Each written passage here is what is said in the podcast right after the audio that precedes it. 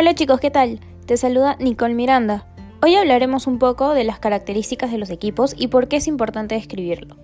Recuerden que nuestra prioridad es que siempre el cliente salga con su equipo y chip, por la cual estamos obligados a describirle al cliente las características del equipo, así el cliente lo haya visto por la página web.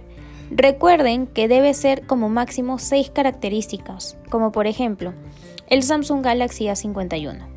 Tiene una pantalla de 6.5, cuatro cámaras de 48, 12, 5 y 6 megapíxeles, una memoria interna de 128 GB, memoria RAM de 4 GB, procesador octa-core y la batería de 4000 mAh.